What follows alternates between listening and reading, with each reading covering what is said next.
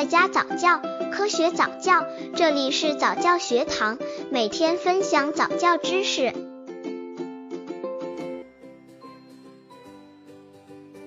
六个月早教概述。经历了好几月的日睡夜睡之后，父母们终于是等到宝宝开始学说话，开始顽皮的与外界互动，咬手指、咬衣服、啃玩具，各种无恶不作。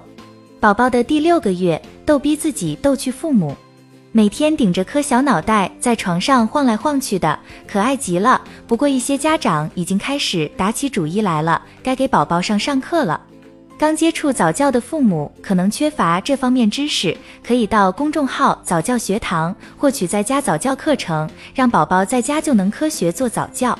怎么说也不能让玩输在起跑线上呀！家长们也是蠢蠢欲动，各种交流，思索着这是宝宝上早教的时候了吗？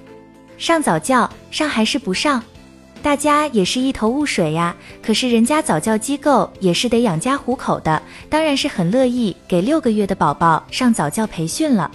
所以各位家长们，你们是带着才半岁大的娃上早教吗？相信不少家长也是蛮困惑、纠结的，不给娃上吧？那别人家的娃可是上了也得跟风，也没啥不好。但是娃还这么小，到底能学到什么呢？